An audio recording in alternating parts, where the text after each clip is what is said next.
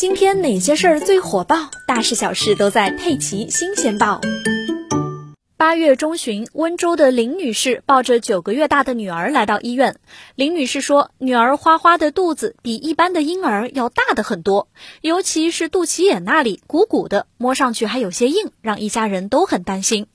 通过 CT 检查发现，花花的腹腔深处长了一个肿块，这个肿块有可能是畸胎瘤，也有可能是寄生胎。随后，医院为花花安排了手术。经过一个多小时的手术，医生从花花的体内剥离出一个七公分左右的肉球，这个肉球表面布满了如同蜘蛛网一般盘根错节的血管，有些血管连接着花花体内的脏器，在不断的吸收着花花的营养。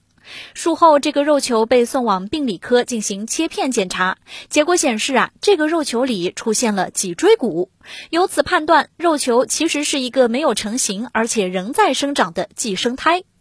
医生说，花花肚子里的胎儿寄生胎，俗称胎中胎，就是孪生胚胎在发育时，一个胚胎被包入另一个胚胎之中，随着婴儿一起成长。这种情况出现的概率极为微小，大概只有五十万分之一。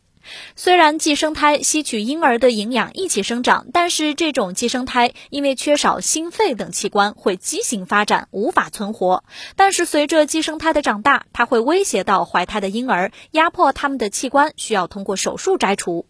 幸运的是啊，花花体内的寄生胎发现及时，没有对它的生长造成太大的影响。术后一周，花花就康复出院了。提醒大家哦，寄生胎呀，一般在孕妇做产前筛查时是可以发现的，因此准妈妈们要及时到正规的医院做产前筛查，降低风险。